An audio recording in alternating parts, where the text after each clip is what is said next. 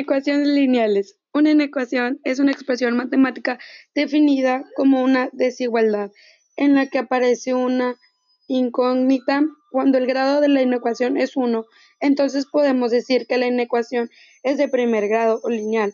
Para resolver una inecuación es necesario encontrar los valores de la incógnita para los cuales se cumple la desigualdad planteada.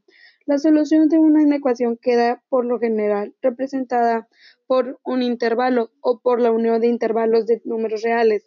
El método para resolver una inecuación es, es, simple.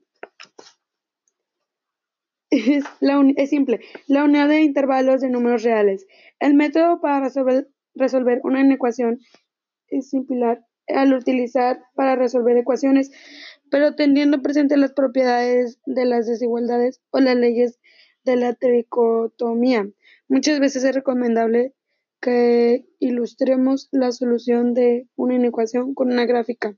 Si la solución incluye algún extremo del intervalo, a realizar la gráfica representamos dicho extremo con un círculo en negritas. En cambio, si en la solución no queda incluido el extremo, lo representamos mediante un círculo blanco transparente.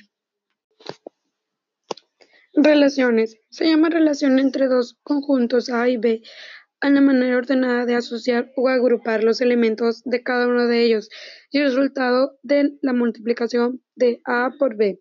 Ejemplo, en la situación anterior, para el evento de raíz cuadrada, cinco posibles elementos son 0,0, 1,1, 1, menos 1, 4,2, 4, menos 2.